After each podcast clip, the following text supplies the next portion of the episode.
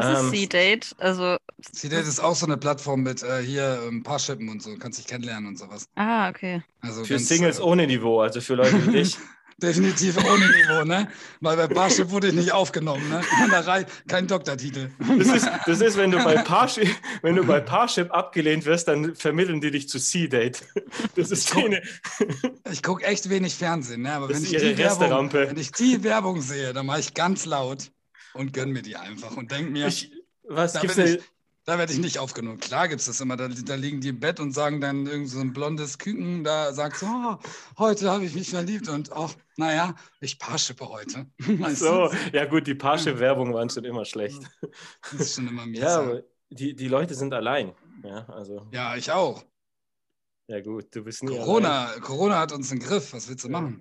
Ja gut, eine Person darfst du ja treffen. Das Ja. sollte ja zumindest für die Pandemie reichen. Je, jeden Tag eine. Oder alle zwölf Stunden oder was?